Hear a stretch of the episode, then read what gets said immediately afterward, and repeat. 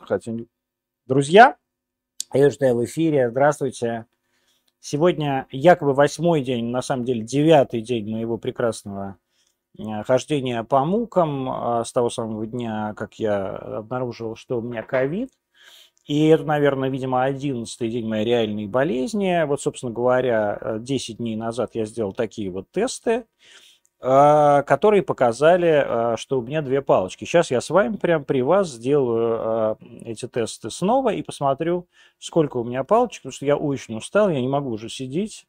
Здоровый человек, я считаю, что это абсолютно не рациональное использование человеческого труда. Кроме того, я вижу уже, что вы задолбали все это дело смотреть, как сидит мудак, значит, напротив шифонер, за, за ним шифонер, фотографии а, картины выставленные, книжки, которые, как вы видите, никто никогда не брал с полки все эти дни, потому что всем наплевать, как вы понимаете, в этом доме на Льва Николаевича Толстого.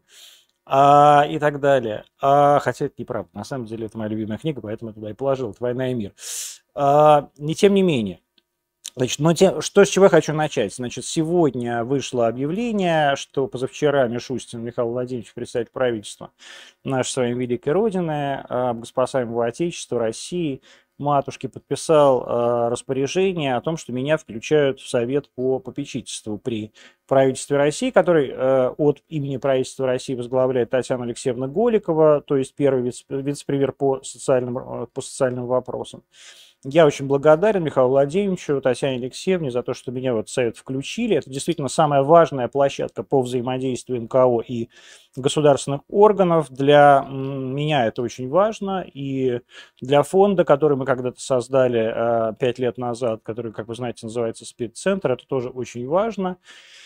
А, по-моему, это впервые, когда человек, который представляет э, а, вот, эту, вот это направление некоммерческих организаций, то есть ВИЧ-сервисные организации оказывается в этом совете.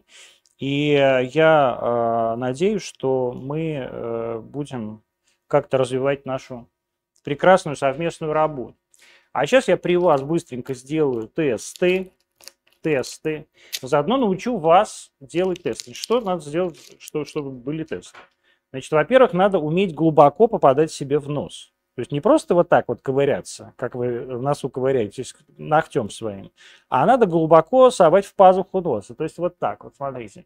Вот, например, вот до сюда, да?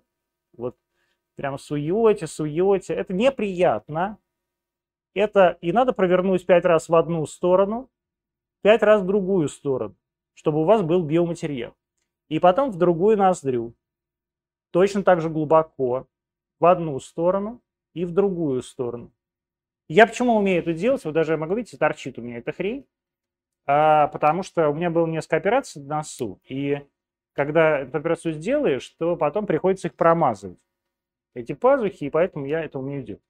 Потом вы вынимаете это из носа и засовываете это вот здесь, в какую-то такую специальную дырочку. Вот она, эта специальная дырочка, господи. А, вот так, да? Что-то меня дурачит сейчас. Ну, в общем, не важно. А дальше? Дальше надо капнуть сюда 6 капель. И закрыть. Закрыть, чтобы здесь показывало да или нет. Ну что-то она не, по... не закрывается. Вот китайские тесты, конечно, это говно полное. Но тем не менее. Я сейчас при вас сделаю еще второй, точно такой же мазок, чтобы уже не было вариантов, да, что если они покажут два одинаковых, то э, тогда не будет никаких сомнений. Если они покажут два разных, тогда сомнения будут.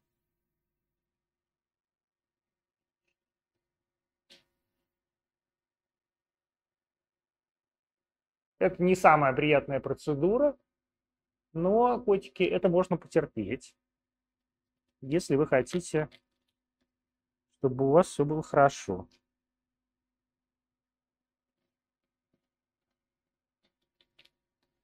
Раз, два, три, четыре, пять, шесть. И заклеиваем. Заклеиваем и ждем полосочек. Здесь вот должны появиться полоски. Две это позитив, а э, одна это негатив. Значит, это такой аналог ПЦР, это не ПЦР, конечно, но это такой иммуноферментный анализ, а, в котором, который как бы может считаться как ПЦР. А, он показывает вот то, что у вас есть на самом деле в носоглотке, так сказать, вирус, э, присутствие вируса в настоящий момент.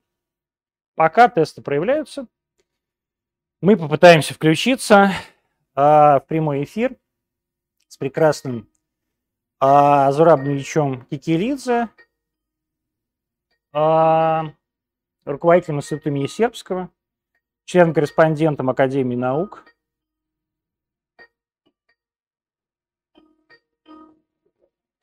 Звоним Зурабу Ильичу пока. Я всегда пью шампанское за ваше здоровье. Не можем дозвониться пока до Зураба Ильича.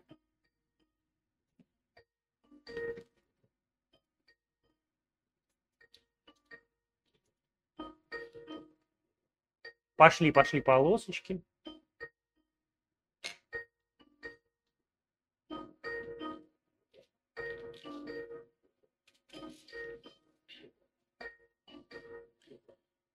Нету, да, у нас Кикелидзе? Недоступен у нас Зураб Ильич.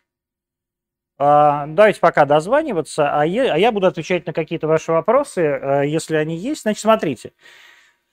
Завтра, послезавтра стрима не будет, потому что я вижу, что вы уже устали, я уже устал, честно говоря. А, посмотрим, если э, действительно тесты будут отрицательные, может быть, мы в понедельник уже вернем нормальные антонимы, потому что нет никаких сил. Да, и будем, вернее, будем договариваться с Роспотребнадзором, может быть, Роспотребнадзор ввиду, если будут отрицательные ПЦР, опять же, я вот не, не рядом даже с собой их положу. А. пошли полоски.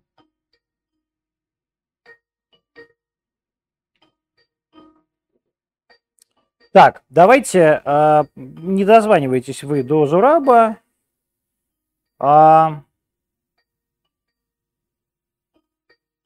если на клеточном, смотрите, давайте я буду э, показывать, если на клеточном на клеточном уровне а, вырабатывается иммунитет к ковиду, то почему прививку от ковида хотят внести в ежегодный прививочный календарь, приравнять него наравне с гриппом? Никто не понимает ничего. То есть на самом деле никто сейчас не знает в действительности ничего про иммунитет организма к ковиду. Мы с вами живем в ковиде год да, или полтора года. Это невероятно мало. Вот сейчас буквально завтра будет 40 лет, как человечество живет а с эпидемией ВИЧ, да, открытой, да, то есть вот 40 лет назад ее э, вирус иммунодефицита человека диагностировали. 40 лет. Да, и мы 40 лет изучали эту страшную э, болезнь. Да, 40 э, лет человечество, за 40 лет человечество прошло путь от абсолютного незнания к абсолютному знанию, к полному пониманию того, что такое вирус иммунодефицита человека, где он живет, как он лечится, через какие э, там белочки, не знаю, протеинчики а, он, э, так сказать, присасывается в клетки, да, соответственно, что нужно ингибировать, то есть подавлять, да, в этом самом вирусе. И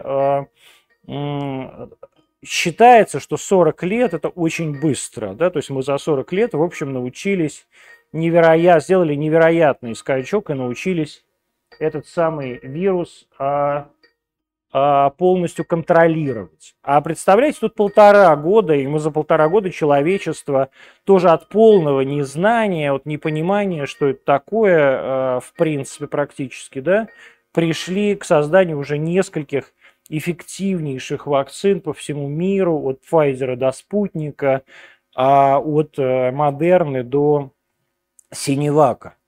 И а, это, конечно, невероятно быстро, но мы действительно не понимаем, как все это устроено, поэтому, а, в общем, есть такое предположение, что, возможно, нам придется прививаться каждый год, ничего там такого нет, каждый год нам надо прививаться, и другое дело, что, возможно, вообще все это наше наше сидение на локдаунах целый прошлый год приведет к появлению такой поливалентной вакцины от э, острых респираторных вирусных заболеваний и инфекции, которая э, в общем, действительно драматически сократит вообще нашу, э, нашу заболеваемость в сезонные периоды зимой, ну, в смысле, осенью и весной. А... Что тут еще такое? Антон, что думаете об отце Андрея Кураеве и ситуации вокруг с ним? Значит так, друзья мои, все, что могу сказать. Сейчас это нельзя, наверное, показать. Ну, то есть вы, наверное, это не увидите. У меня отрицатель, два отрицательных теста.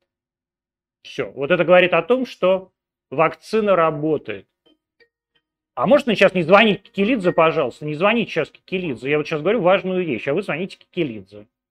Значит, у меня два отрицательных теста. Вакцина работает, а, то есть в течение не, там, 9 дней я прошел путь от человека с очень незначительными а, респираторными синдромами, то есть от легкого кашля, да, и, а, а, так сказать, человека с положительным ПЦРом, да, до человека с отрицательным ПЦРом. Вот отрицательные ПЦРы, две штуки. Две штуки специально проведены.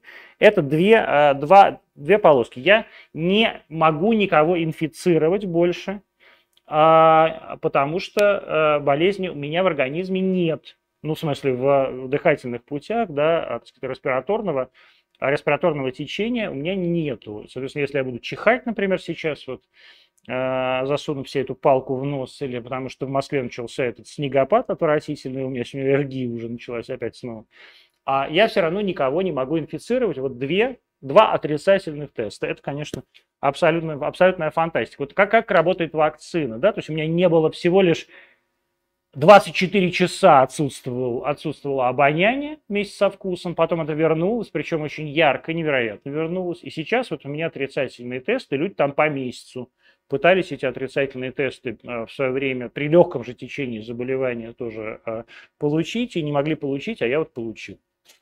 Это, конечно, абсолютная фантастика. А, значит, что еще я могу сказать? А, ну, теперь давайте звоните Кикелидзе, пожалуйста. А, если до конца не изучена вакцина, зачем принуждать? А затем, вот затем, вакцины изучены, не изучена реакция организма вообще на вирус. То есть мы не понимаем, как вирус будет взаимодействовать с организмом в течение будущего. То есть он превратится в хранить такое как бы ежегодное заболевание. Мы так сказать, на самом деле ничего не знаем точно про Т-клеточный иммунитет. Да, то есть мы видим, что ну, как бы он как-то формируется, но в реальности, а, так сказать, работает он или нет, мы не знаем. Да, а более того, ну, то, что мы сейчас видим, что все больше и больше людей, инфицирующихся после вакцинирования, инфицирующихся легко, тем не менее, и вот так же, как и я, быстро э, избавляющихся от всех симптомов, проявлений, да, они есть, но я заразился ковидом именно потому, что кто-то рядом со мной был непривитый.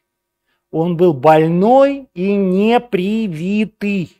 Он был не потому, что я был без маски, а потому что рядом со мной находился непривитый, не переболевший человек, который отказывался прививаться а, и при этом отказывался предохраняться.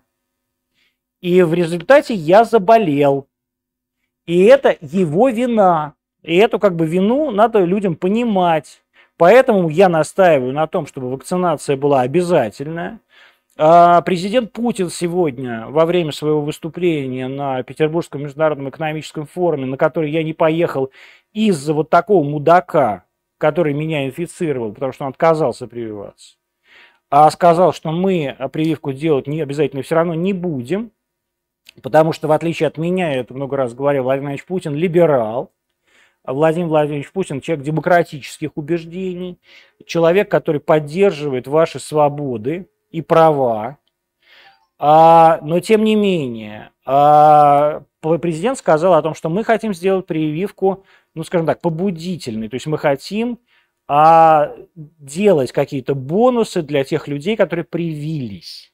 И это, безусловно, важно, а, безусловно, нужно. И, а, конечно, нужно каким-то образом каждого человека, который в нашей стране прививается, в стране, в которой чудовищное антипрививочное движение, чудовищное антипрививочное лобби, можете зайти ко мне сейчас во все комментарии в моих социальных сетях и посмотреть на эти комментарии.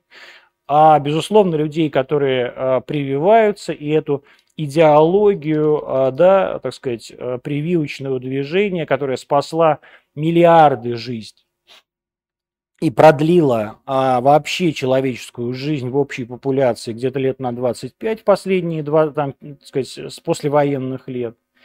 А, надо этих людей поддерживать, и государство должно делать все, чтобы таких людей становилось все больше и больше, и чтобы такие люди чувствовали себя людьми первого сорта, а люди, которые не привились, чувствовали себя людьми второго сорта.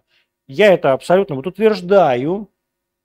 А если уж нам мы не делаем а, принудительную вакцинацию, надо сделать так, чтобы людям, не вакцинировавшимся, было стыдно, было неловко, было как бы некомфортно выходить на улицы. А, что делать людям, которые хотят привиться, но им запрещают по медицинским показателям? На протяжении 9 стримов здесь мы говорили, что никаких медицинских показателей для запрета не существует. Только острая фаза заболевания, вот этого самого заболевания, например, ковида, только очень редкие формы аутоиммунных заболеваний, там, я не знаю, а, какой-нибудь э, рассеянный склероз, да, а тяжелые, э, там, я не знаю, а, так сказать, в четвертой стадии онкологических заболеваний с большим метастазированием, то есть человек, когда, который уже находится на хосписной помощи. А перестаньте звонить уже, пожалуйста, Зурабу. Очевидно, что мы не дозвонимся до Зураба, и никакого Зураба у нас не будет. А, вот этим людям нельзя, всем остальным людям можно. Посмотрите, пожалуйста, все серии ковидных дневников, и каждый, а, между прочим, не согласный друг с другом специалист по каким-то вопросам в этом вопросе всегда солидарен. Прививка нужна каждому. Если вы посмотрите э, видео моего интервью с а, научным руководителем а, Центра имени Гамалея, а, академиком Гинзбургом, когда эта прививка появлялась. И эту прививку сделал я, это было в декабре прошлого года. А тогда еще был, ну, как бы негласный запрет для людей с ВИЧ-инфекцией делать такую прививку, и мы добились, чтобы люди с ВИЧ-инфекцией чувствовали себя нормально, и чтобы эту прививку им делали – а, и, не, и в частности, э, я это продемонстрировал на своем собственном примере. То есть я был таким подопытным кроликом. И вот смотрите, пожалуйста, я сижу перед вами, пью розовое шампанское. У меня отрицательный тест уже спустя неделю фактически.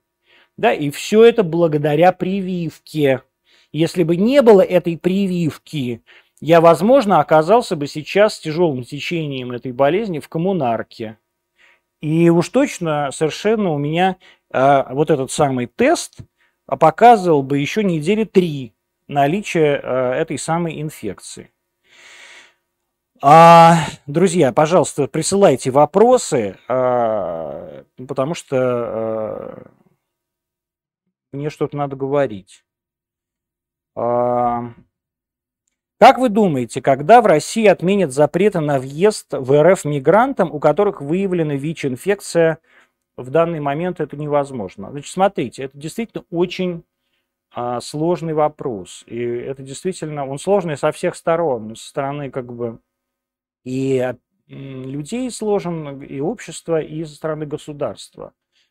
То есть, с одной стороны, ВИЧ-инфекция больше не является смертельным заболеванием. ВИЧ-инфекция а, это заболевание, которое те же самые мигранты скорее приобретут здесь, в России, да, занимаясь, например, каким-нибудь коммерческим сексом, подрабатывая, да, а, чем привезут из своего Таджикистана сюда. Но государство, которое обнаруживает здесь людей с вирусом иммунодефицита человека, должно брать на себя финансовые обязательства по отношению к этому человеку. То есть этот человек должен а, получать антиретровирусную терапию и соответствующее амбулаторное лечение, а, наблюдение врачей. То есть это все деньги, которые государство должно на него тратить, а он вроде не наш гражданин.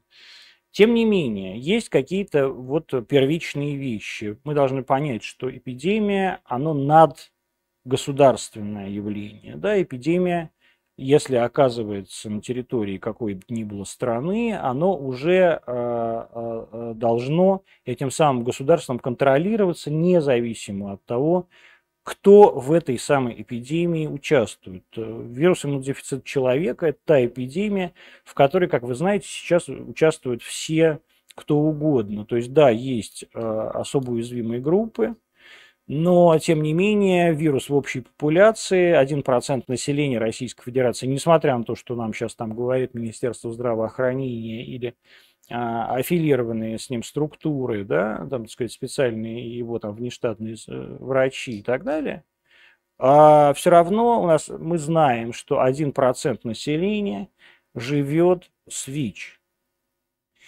А это значит или больше? Это значит, что в России генерализованная эпидемия. Это значит, что а, каждый может инфицироваться от каждого. Это значит, что да, конечно, особо уязвимые группы остаются – но при этом а, в действительности э, уже а, абсолютно в любой категории населения есть люди с ВИЧ, они могут там даже об этом и не знать, и это плохо. И, соответственно, государство должно сделать все, чтобы все люди, которые проживают на территории России или на территории России, работают, получали ту или иную медицинскую помощь и а, те или иные таблетки, хуже или лучше, но они должны помогать а, от вируса, они должны полностью, а, так сказать, вирус подавлять.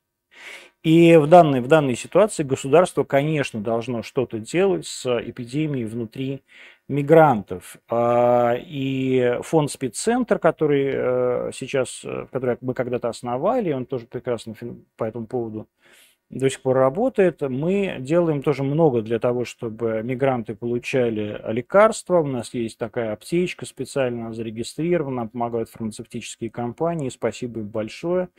И, в принципе, люди без прописки, без регистрации и, наверное, даже без гражданства могут прийти и получать у нас таблетки какое-то время. Мы, к сожалению, не государство, мы не обладаем таким масштабом денег, а, и мы не можем а, этих людей а, ну, как бы финансировать постоянно. Но мы можем помочь государству а, принять решение, то есть взять вот это время на принятие решения. То есть пара, тройка месяцев у государства есть для того, чтобы таким людям помогать. То есть мы как раз вот таким, вот такой мостик между этими людьми и государством. И нам бы хотелось, чтобы государство все-таки прислушивалось и к нам, а, и понимало, что это действительно очень важно. При, первую очередь для а, для здоровья граждан своего, самого государства, потому что мы также соприкасаемся друг с другом и э, эта инфекция разносится э, друг, друг через друга. Антон, может, Анчу Баранову еще раз пригласите? Ну, мы уже приглашали позавчера, но это смешно. Как вам ответы на вопросы канцлера Австрии на форуме в Питере? Знаете, я, мне стыдно, я не, не слушал э, эти ответы, я не видел эту секцию, я знаю по информационным агентствам и по э, телеграм-каналам своих товарищей, как отвечал э, президент Путин на какие-то вопросы. Я э, передаю привет э, там зону, который вел всю эту панель, он молодец. Но ответы канцлера, канцлера Курца я не видел. Я более того, даже пока там писали, канцлер, Путин говорил канцлер, канцлер, я даже не понял, о каком канцлере идет речь, пока мне не сказали. А будут ли прививать украинцев без ВНЖ, находящихся в Москве? Господи. Не знаю. Я, вот видите, Путин опять же тоже сказал, что нам нужно, чтобы иностранцев прививали, и нужно сделать так, чтобы у иностранцев была возможность э, прививаться и получать спутник, возможно, за какие-то небольшие деньги. Вы знаете, спутник стоит э, очень недорого, а, там тысяч, что-то в районе тысячи рублей за укол. А, и я, честно говоря, не вижу никакой разницы между в данной ситуации украинцем или немцем. Если украинец без ВНЖ находится в Москве, э, значит, он, так сказать, у него есть какие-то деньги для того, чтобы здесь находиться. Значит, он должен пойти и сделать себе эту вакцину. А в Украине ему просто так эту вакцину никто не сделает.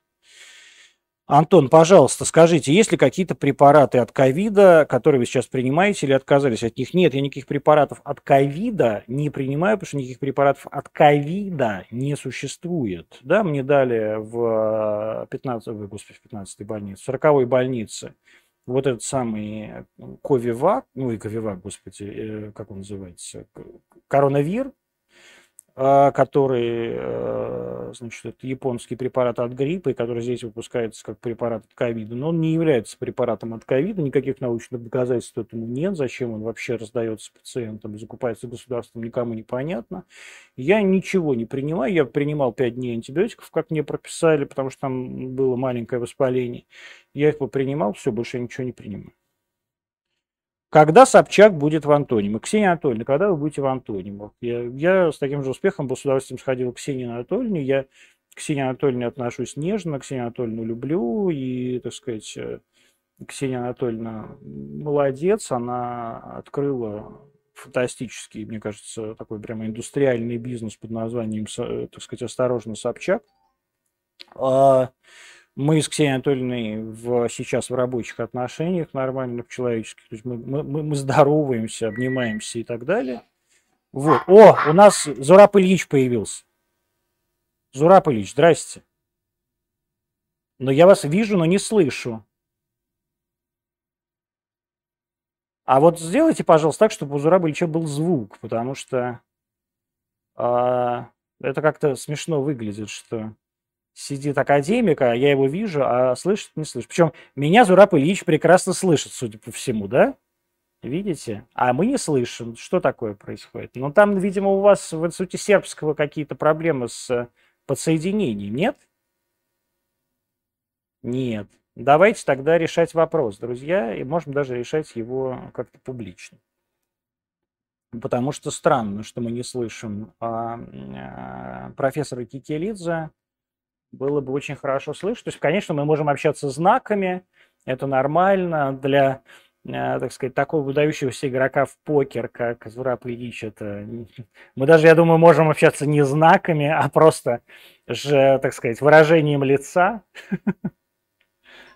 Но э, это не очень комфортно будет для людей. Что сделать, чтобы в обществе меньше стигматизировать проблемы психического здоровья? А это вот сейчас как раз если мы подключимся, как подключится э, академик Кикелидзе, тогда было бы все здорово. А какая сейчас ситуация с ковидом, есть ли на данный момент спад инфекции? А, мы видим, мы видим, что мы на плато. А вот сейчас как у нас со звуком? Зурапович, никак. Вот точно так же, друзья. Я не знаю, что происходит. Э. А главное, я не знаю, куда... А вы куда говорите там у себя вот? В НИИ сербского? У вас какой-то микрофон есть? Я очень тихо слышу. Может, тут нужен звук как-то? Нет, да? Это все удаленно должны сделать. Я очень, я слышу какой-то отдаленный звук. Вот это я просто сейчас людям, которые Э, многие еще спрашивают, как мы все, как, как, как, как это все управляется, вот это все мое царство домашнее. У меня есть специальные люди, которые находятся, будете смотреть, в городе Калининграде. Они вот из Калининграда удаленно, через два каких-то компьютера, к которым подключен удаленный доступ, пытаются это все дело выстраивать. Передо мной стоит камера, ну, в смысле, такой фотоаппарат Fuji, и осветительный прибор, и еще вот это, так сказать, два компьютера. Ну, вот сейчас будем пытаться выстраивать. Значит, по поводу э, э, нашей ситуации с ковидом. Мы каждый день видим эти сводки ковидные. Э, это в районе 9 тысяч по стране э, человек, которые обнаруживают у себя ежедневно ковид. Эта цифра э, держится уже в районе пару месяцев. Да? То есть в данной ситуации можно сказать, что мы на неком плато. И можно сказать, что мы э, более-менее под контролем эту э, инфекцию держим. А чем больше людей будет привитых, тем больше а, мы будем понимать о том, что а, эта ситуация контролируется нами всеми. Да, и тем, а, тем проще а, каждому из нас будет, будет смотреть, на, а, можно будет смотреть на какие-нибудь такие вот мероприятия, как сейчас на Петербургском экономическом форуме, когда тысячи человек без масок друг с другом там обнимаясь, танцуют, веселятся и так далее, да.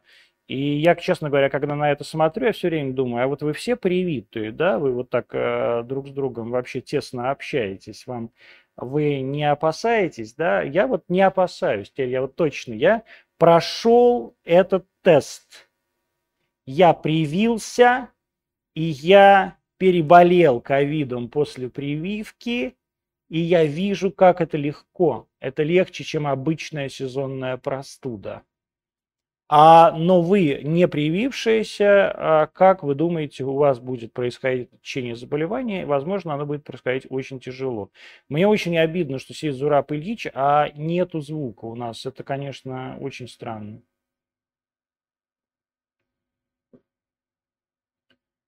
Зураб Ильич, простите, пожалуйста, я не знаю, по чьей это вине сейчас происходит, что происходит вообще со звуком. Такое бывает при э, таких вот странных обстоятельствах. Я пока буду болтать, пока налаживают звук, буду какую-то глупость говорить. Антон, чем вы будете заниматься на новой должности? Друзья, у меня нет новой должности. Я как руководил Арти Россия, в смысле дирекции вещания на русском языке, так я и руковожу. Как я был председателем Совета фонда Спидцентр, так я и являюсь председателем Совета фонда Спидцентр. Значит, э, э, совет при э, правительстве по попечительству в некоммерческой сфере, да, в, в области опеки, так называемой, а он, это, это как бы общественный, общественный совет. Это просто люди, которые собираются раз в месяц и обсуждают важные для наших э, социальных, для нашей социальной сферы вопросы. Да, это взаимодействие между обществом и государством. Я в этом совете, как и все члены этого совета, не получаю никаких денег. Это чисто общественная работа, так сказать, никакой новой должности у меня нет. Все мои должности старые. А, мне предложили на выбор несколько, ну, то есть, в смысле, в Совете есть направления, по которым члены Совета занимаются. А, очевидно, что я выбрал направление здравоохранения, поскольку в этом направлении я работаю уже много лет. А что сделать, чтобы в обществе меньше стим... Так, это мы уже... Почему люди в 21 веке вообще боятся прививок? А вы знаете, а вот это тоже смешной вопрос. А вы думаете, что дело в веке? Ну что, э, что, э, а может быть не включен у нас какой-то микрофончик у Зураба Ильича? Ну вот, вот в смысле у нас, вот в нашем. Сейчас слышно? Прекрасно. А теперь, если Все. можно, сделать погромче, чтобы я э, лучше слышал а, Зураба. Я могу громче говорить. Вы прекрасно. Не, вам не надо громче говорить. Это главное, чтобы я лучше слышал. Значит так, друзья мои, а, Зураб Ильич Кикелидзе, член-корреспондент Академии наук большой, а, профессор, руководитель Института имени Сербского, главного нашего психиатрического центра в нашей стране. И я, несмотря на то, что мы должны поговорить о том, как нам не свихнуться на самоизоляции, это глупость. Я бы хотел все-таки задать вопрос. Много ли людей попадает с психическими изменениями, изменениями психики после перенесенного ковида? Дело, знаете, в чем? Само по себе ковид является чрезвычайной ситуацией. И даже в свое время, год назад, 30 января 2020 года, Всемирная организация здравоохранения объявила его ковид чрезвычайной ситуацией. Ну, каждая чрезвычайная ситуация имеет свою составляющую психическую, то есть как человек реагирует на чрезвычайную ситуацию. Притом, типы реагирования бывают совершенно разные. Одни считают, что да, реально, скажем, ковид существует, и одновременно с этим сотрудничать с властями, выполнять все рекомендации и так далее. Другая группа намного меньше, но она есть, которая считает, что это мировая закулиса и так далее, все это надумано, ничего на самом деле нет, как они считают.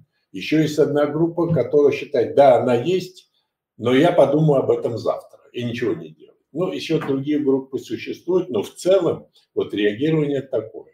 Вот если взять со стороны, является ли это стрессом, да, является, потому что есть э, Э, такая шкала э, Холмса, Холмс это автор, там 44 критерия. Из них 13 подходят под ковид. То есть в целом это стрессовая ситуация. А какие, например? А, да, могу буквально э, пере, перечислить какие. Давайте. Э, то, что да, зачитаю даже. Это выход на новую работу, новое рабочее место, более ответственная работа, общее изменение условий жизни, изменение личных привычек, изменение привычек питания, изменение привычного сна, изменение степени социальной активности и так далее. Вот здесь их э, из 44 13 э, вот подходит под чрезвычайную ситуацию. Разумеется, эта чрезвычайная ситуация имеется в виду с точки зрения психиатрии. И это очень важно, потому что это определяет поведение людей. В это время, разумеется, происходит повышение тревоги, напряжения.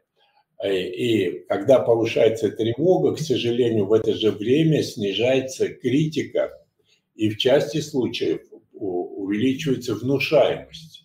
И как раз в этот период многие начинают обращаться к гадалкам и так далее, и так далее. Так, для гадалок и те, которые э, ну, говорят о том, что они все могут определить, вот наступает их раздолье в том плане, что они начинают обирать людей. Вот все эти моменты, безусловно, надо учитывать. И еще один очень важный момент касается слухов. Слухи бывают совершенно разные, но есть один, э, одна разновидность слухов, это так называемый слух желания. Это самая опасная форма слуха, потому что есть слухи, которые... То есть ты хочешь услышать то, что ты хочешь услышать? Совершенно верно. Но как только вот это возникает, ну, например, что государство обещало каждому, я не знаю, там по 100 Миллион. рублей каждый, да. выдавать каждый день. Вот эти слухи представители властей местных обязательно должны пресекать и сразу говорить о том, что это слух. Потому что как только выясняется, что этот слух не подтверждается, а он не может подтверждаться, потому что он слух, начинается само по себе конфликтная ситуация, что вот обещали, не сделали, и вот это начинается уже агрессивное поведение по отношению к властям и так далее.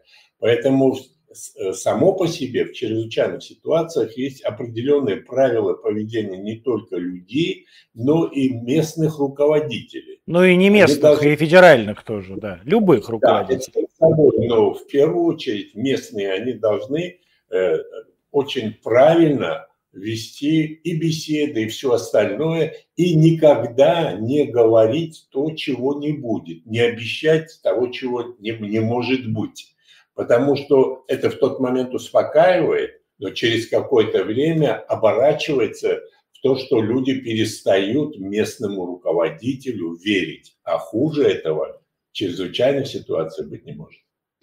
А и тем не менее, вот я повторю свой вопрос, он немножко по-другому был. А наблюдали ли вы, а, поскольку Институт Сербского является такой главной сейчас клинической базой да, по, в российской психиатрии, а реальные изменения в психике конкретных да. людей, наступающие, да. наступившие в результате перенесенного ковида. Да, безусловно, наступ... Э, эти изменения есть. И самое главное, ну, это в первую очередь, я имею в виду с точки зрения психиатрии, э, наступает внутреннее напряжение появляется раздражительность, совершенно не свойственная данному человеку. И кроме того, идет недооценка своих изменений. Ну, например, человек считает, и, и он является физически достаточно крепким, там, принимает участие в каких-то соревнованиях и так далее. И получается следующее, что он начинает, скажем, играть в футбол, а оказывается, он обнаруживает, что он бежать не может так быстро, как бежал раньше не, не переносит физическую нагрузку, легко устает. Но не только это. И еще другое. Скажем, человек э, начинает что-то читать, прочитал, вроде бы все понял, дочитал страницу и забыл, о чем там написано. Или, например, что-то прогнозирует, и вот это прогноз, как он просчитывает, оказывается, он что-то упустил и так далее. Но вот эти проявления в целом, они не очень опасны, потому что, если не тяжелая форма, это все восстанавливается. Но иногда, но это наше клиническое предположение, что есть и нарушение гематоэнцефалического барьера. То есть барьера между... Здоровым и нездоровым. Между телом и между мозгом. Вот там ну, существует да. гематоэнцефалический барьер. Такие нарушения тоже, вот по клинике мы определяем, но надеемся, что в ближайшее время мы будем иметь возможность соответствующие э, ситуации, когда это мы можем подтвердить уже и с помощью э, анализов различных. Но вот у меня был конкретно случай, и таких да. случаев в, в общей клинической практике у больших больниц, которые занимаются ковидом, ну, вроде коммунарки или пятнашки, а довольно много, когда человек, э, совершенно не подававший никаких признаков психического расстройства, настоящего психического расстройства, вот не то, о чем вы говорите, ой, я забыл там важные вещи, или ой, там, я там что-то не сделал. А прям вот человек, э, у человека прям шизофрения, маниакальная шизофрения образовалась, а, так сказать, ему 58 лет, а до этого не было никаких признаков. Да, вообще. И ковид послужил таким триггером для запуска этой шизофрении? Дело, знаете, в чем? А, вот э, такого запуска шизофрении мы не обнаруживали, хотя вот нам каждый день вот на пике звонили, у нас горячая линия, до 140 звонков, на которые мы отвечали. А дело в том, что само по себе вот это, когда появляется э, неадекватность поведения, это еще бывает связано с гипоксией, то есть недостаточное количество кислорода – поступает в организм, и оно изменяет фон настроения.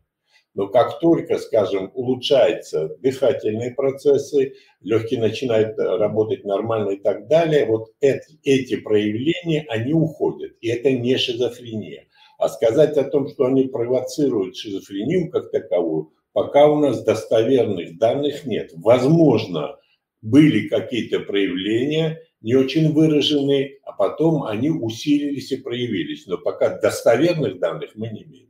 Насколько вообще вот прошлый год, год, который изменил, очевидно, жизни миллионов людей, и не только в нашей стране, а вообще по всему миру, ударил по башке. Вот как это?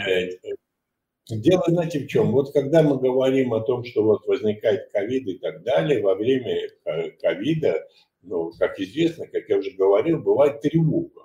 Но тревога, она не только психологически э, проявляется, что человек чувствует тревогу, но и поведение его меняется. Трудно себе представить то, что мы видим по телевидению, что происходит в различных странах. Людям объясняют, что это опасно для жизни и так далее, тем не менее собираются огромными группами и э, не соблюдает никакой режим и так далее. С чем это еще связано? Это связано с моторным компонентом тревоги. Человек не может усидеть на месте, он должен ходить, перемещаться, с кем-то общаться и так далее. И он в это время находит совершенно мало э, достоверные, мало обоснованные причины или повод для того, чтобы встречаться и общаться. А опасность намного больше. Но это как раз и есть одно из проявлений тревоги и моторный компонент, который проявляется при ковиде. Какие-то есть рекомендации для людей, которые вот в такую тревожную фазу попадают? Вот, может быть, какие-то легкие медикаменты или что-то?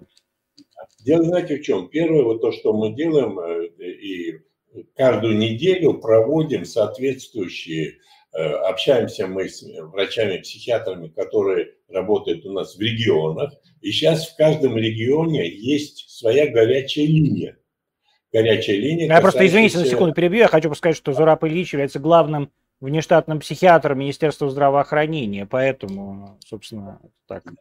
Значит, да, в каждом регионе это имеется и туда люди звонят и получают соответствующие рекомендации. Э, кроме того, сами врачи, вот работающие на горячей линии психиатры, мы с ними общаемся все вместе и обсуждаем. И на, на самом начальном этапе о, мы еще просили, врачей, которые работают вот э, в ковидных госпиталях, чтобы они обращались к нам, потому что это все-таки психологически крайне тяжело сутками находиться на работе и само в по себе Совершенно верно. И кроме того, здесь вот когда, скажем, обращаются, мы просим, чтобы они обращались, ну, есть психотерапия индивидуальная, есть групповая. Групповую там проводить нельзя, потому что если все они вместе, которые работали, начнут жаловаться друг на друга, сидя рядом, сами понимаете, что может получиться. А вот когда индивидуальные, разумеется, обращались, правда, не, не в большом количестве. Кроме того, у нас еще есть горячая линия, вторая, по домашнему насилию. Это потому, что в этих ситуациях, когда люди находятся дома, э, и, в общем-то, ограниченное пространство, разумеется, конфликтные ситуации возникают. И мы даже говорили о том, что, э, что надо делать. Больше стало домашнего насилия? Э, дело, знаете, в чем? Мы, я не могу сказать больше или меньше, потому что у нас в России выносить ссоры из избы не принято. Но если вначале это было всего один-два звонка в течение суток, сейчас это побольше, ну 4-5, но не больше, потому что пока мы не привыкли, что можно с кем-то обсуждать, э, жаловаться, получать соответствующие, э, соответствующие рекомендации. рекомендации, что делать и так далее. Но вот когда вначале начали показывать по телевидению, как люди начинают Э, защищаться от ковида. Почему-то, несмотря на рекомендации, они показывали, как известные актеры отдыхают у себя на даче и во время передачи по несколько раз меняют одежду, чтобы выглядеть красивее и так далее. Но, слава богу, потом как-то они поняли, что это делать не надо, потому что у большинства людей, скажем, трехкомнатная квартира, четырех и два-четыре человека живут. И мы попросили, чтобы расписали, там, скажем, Мужчина должен написать свой распорядок, женщина свой, каждый ребенок свой, потом сравнить и сделать так, что они могли бы, э, они совпадали, не мешали друг другу. И очень важный момент, когда, скажем, мужчина слушает женщину, не надо в это время поднимать брови, шевелить ушами и так далее. Надо с ней а как вы вообще, кстати, вот, Зараполич, как вы вообще относитесь к теме домашнего насилия в России? Э, дело, знаете, в чем? Э, наверное, оно есть. Я почему говорю наверное, потому что у нас этих данных в большом количестве, то есть, чтобы сказать, что достоверно есть и по каким проблемам, у нас нет. Но я надеюсь, что постепенно эти данные будут накапливаться, и мы тогда сможем э, давать какие-то реально хорошие А насколько эта тема для э, психиатрии? Она, она, безусловно, для психиатрии, а кто еще этим будет заниматься, кроме психиатров? Ну, судебное – это другое дело. Но когда доходит до судебного, это тяжело. Но еще есть такая вещь, как люди должны вести себя. И одной из рекомендаций, если мы обижаемся на члена семьи, когда, скажем, все находятся в стесненных условиях, обижаться можно с трех до десяти минут, наверное, не больше. Потом надо прощать. И вообще вот э, ну, если взять э, в христианстве это есть, Нагорная проповедь Христа, э, она посвящена именно прощению. Но это не только в э, христианстве, но и в других религиях есть под другими подходами и так далее. Уметь прощать, быть великодушным и слабости людям прощать, если это не выходит за рамки совершенно общих, общечеловеческих понятий добра и зла, конечно, надо уметь. А насколько это... прощение это, э, так сказать, психологическое вообще, э, скажем так, психологический термин? Да, прощение, оно психологический термин в том плане, что когда человек один прощает другому, э, это не только хорошо для того, кого простили, но в первую очередь для того, кто простил. И вообще извинение тоже, с другой стороны, это великое умение, э, потому что это не умаляет достоинство человека, а наоборот, это дает, э, показывает на то, что он осознает свою ошибку и считает, что надо как-то менять. Правильно ли я понимаю, что э, вы говорите, вот мужик приходит каждый день к себе домой и бьет свою жену. А она его все время должна прощать. Или нет? Нет, это нет. Это не, э, неправильно, что она каждый день его избивает, он ее, э, он ее каждый день избивает, и она все время должна э, прощать. Нет, речь идет о, о том, что а почему он это делает. Постараться понять. Ну, во-первых, то, что избивать это неприемлемо никаким образом, это физическое насилие, это одно. И, во-вторых, понять и понимать то, что к чему приводит то, что он наносит физический вред близкому человеку, как он, что он делает и так далее. А, дело, знаете, в чем? Вот еще есть такой момент, когда мы говорим о том, что э, создавать семью, мы обычно говорим такую фразу, что забота о ребенке начинается за месяц до подачи заявления в ЗАГС с родителями. Потому что изначально э, надо думать... Вы, кажется, Рап Ильич ужасно консервативный. Нет. Ну, как Сейчас это? Скажу. Бывают дети, которые рождаются вне брака а, и так далее, да? Здесь другой вопрос. Я говорю э, не, не о том, что обязательно это касается э, тех, которые рождаются в браке, а просто прежде чем возникает этот вопрос, обязательно надо говорить, чем ты страдаешь, что у тебя есть, чего у тебя нет и так далее, чтобы другая половина знала правду о тебе и наоборот. И это способствует тому, что ребенок рождается здоровый. В браке, не в браке, не играет особой роли. А Согласны а играет... ли вы с тем, что в браке а, вот в плане насилия, если уж мы начали про это говорить, это действительно очень интересная сейчас тема. А женщина всегда права. Дело, знаете, в чем? А, другой вопрос. Э, то есть женщина всегда права, трудно сказать. Просто надо знать, когда вот она чем-то недовольна, то почему. Потому что э, представление Уже бьют. мужчин... Что? Уже бьет он каждый день он ее. Да, нет, до того, как вот это начинается, каждый день начинает бить и так далее, он должен понять, а почему она так себя ведет. Как? Чем она... То есть она его раздражает, что ли? Вы про это говорите? Скорее всего, раздражает. А если просто избивает, то а что с ним происходит? Потому что и тогда и это она должна постараться. А, а что с ним происходит такого? И вот если у них есть хотя бы там 5 минут или 10 в течение суток и так далее, чтобы постараться понять друг друга, это одно. А если это все уходит просто в рукопашную, тогда надо просто пожить отдельно и постараться, возможно, отвлечься, успокоиться и так далее, и так далее. Как вы относитесь разуме... к закону о домашнем насилии? Пока никак. Я вы не, не читали его? Нет, я его не читал. Вас не привлекали в качестве эксперта? Нет, не привлекали. Ни разработчики, ни оппоненты, да? Это удивительно. Нет. Кстати, у меня тоже вопросы к разработчикам э, закона, вот к Оксане Пушкиной, к оппонентам ее там э, в Государственной Думе. Почему вот действительно главный психиатр России, который, очевидно, должен быть в экспертах этого закона, вами был не привлечен, и это мнение вами не учитывалось. Да? И, возможно, то, что мнение таких людей, как а, Зураб Ильич вами ни, ни одним, ни одной из ваших сторон не учитывалось, и привело к тому, что к закону такое странное, неоднозначное отношение, причем со всех сторон. А у меня сейчас будет несколько вопросов от зрителей.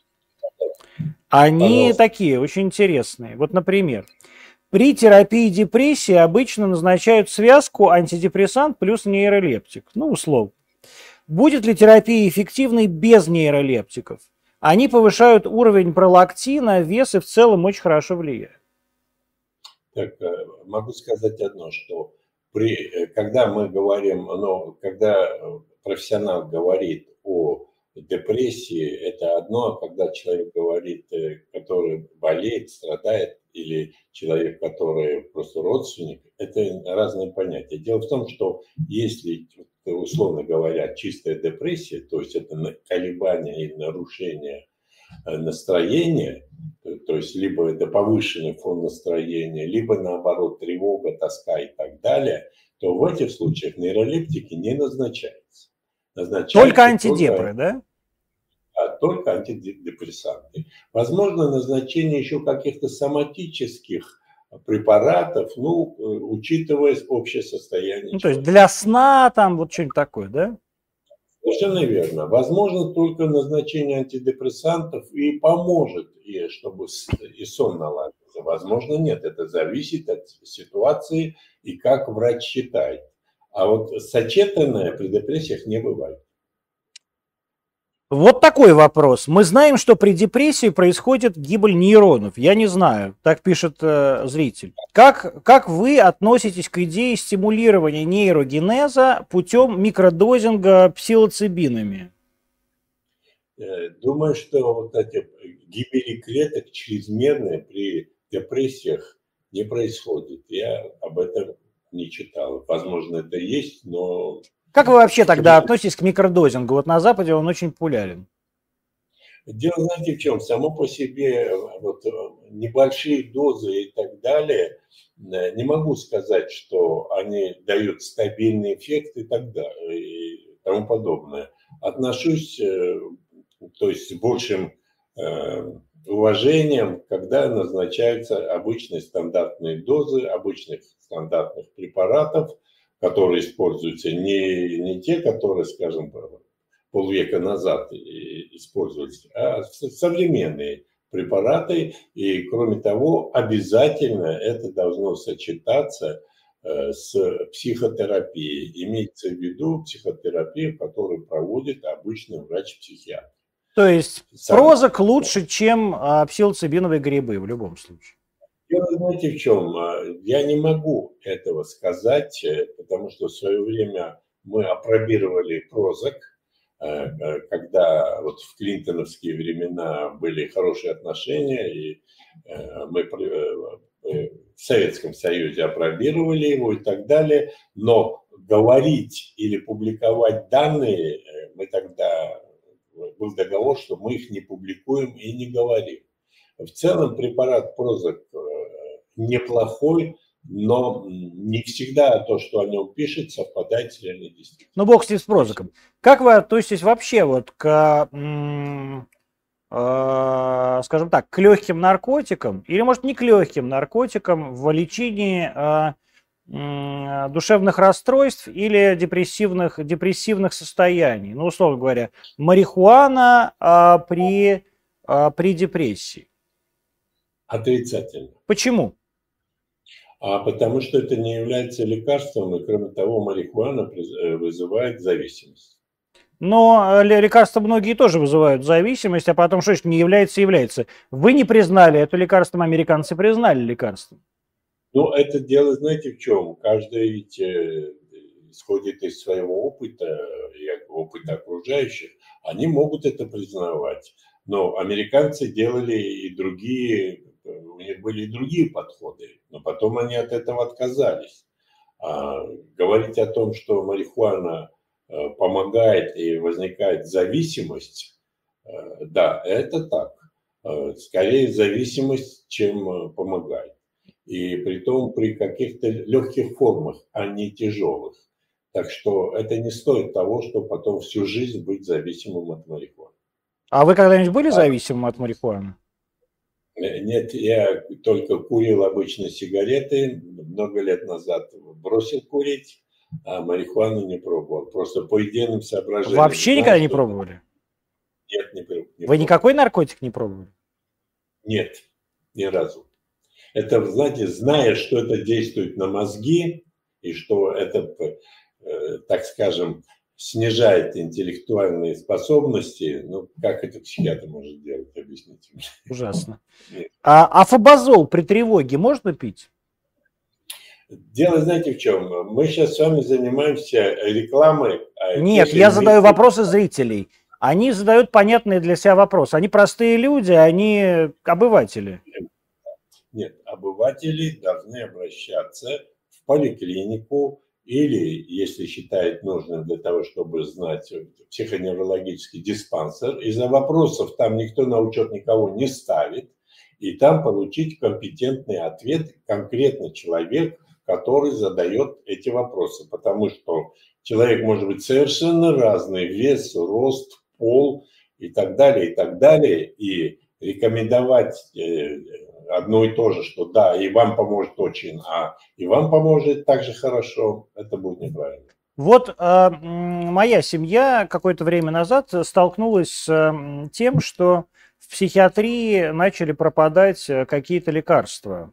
Я не знаю, было ли это из-за импортозамещения или, э, так сказать, закупки изменились. Для меня это неизвестно. Но моя родственница сидела на протяжении многих лет, у нее шизофрения, на каком-то одном лекарстве э, западном, который ей выдавал, э, выдавал ПНД местный, наш московский, какой-то там Перовский.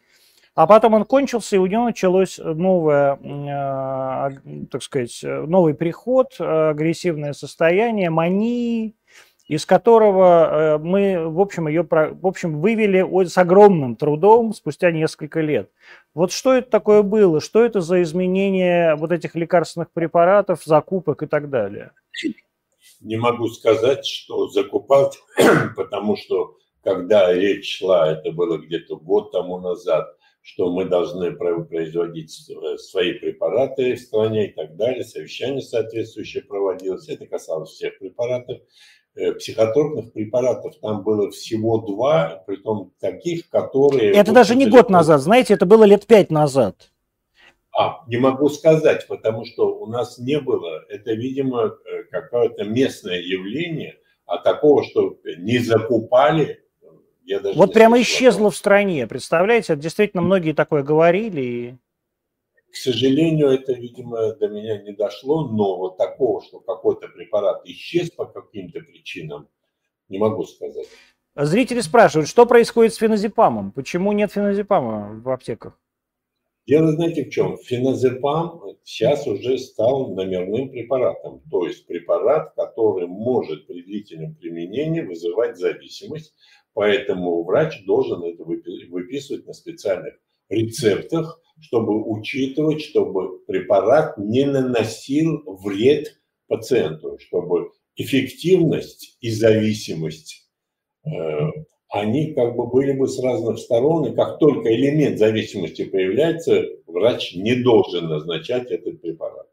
Поэтому вот вводится, чтобы его не назначали направо-налево. Но чего греха таить, к сожалению, бывает и так, что врачи общей практики назначают до сих пор назначали феназепам и так далее. А сейчас это, в общем-то, делается правильно, чтобы все-таки препараты, они были учетные и такого типа. И врачи имели возможность назначать именно по показаниям а не просто так, потому что кому-то что-то э, кажется, что это надо принимать, и ведет к врачу, к обычному, говорит, выпишите мне этот препарат. А врач даже не знает общего профиля, для чего это нужно. И выписывает. Увы, это бывает. Последний у меня вопрос к вам личный. Э, он касается э, вообще такой психиатрической помощи. Вот у нас соседи, это соседи совершенно очевидными, опять же, очевидными, как мне кажется, психическими расстройствами. У них так и приход, каждый день приход в 7 утра. А они начинают очень громко орать и, как бы, видимо, орут э, на каких-то воображаемых персонажей. Вот я как чужой человек, но при этом сосед, могу привлечь психиатрическую помощь или нет? Дело в том, что а, обычно, если вот э, люди конфликтуют, то есть известно, что люди больные, и если возникает мысль, подозрение о том, что их поведение, оно опасно для них самих или для окружающих, наверное, надо им оказать помощь.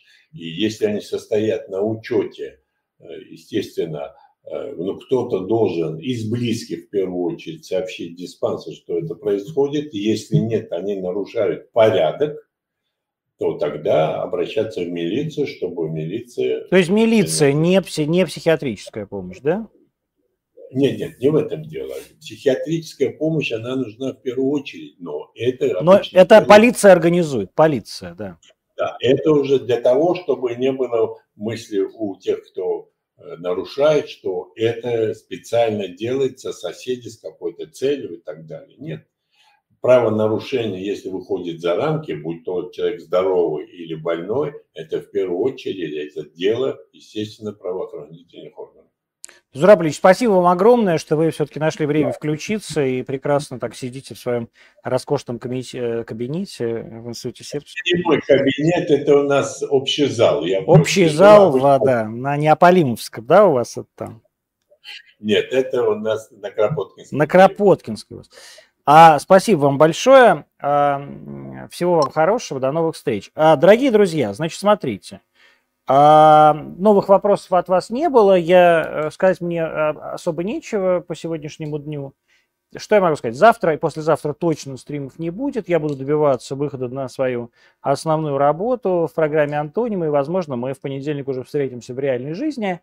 А спасибо вам большое, что вы все эти дни были со мной, не бросали меня в этой тяжелой э, ситуации поддерживали меня, десятки тысяч людей смотрели меня, а, писали мне комментарии, и, пожалуйста, делайте это и дальше, рассказывайте об этом своим друзьям. Все-таки надо как-то уже каналу добиться хотя бы 100 тысяч подписчиков, меня это очень сильно мучает. Спасибо вам большое, до встречи в реальной жизни.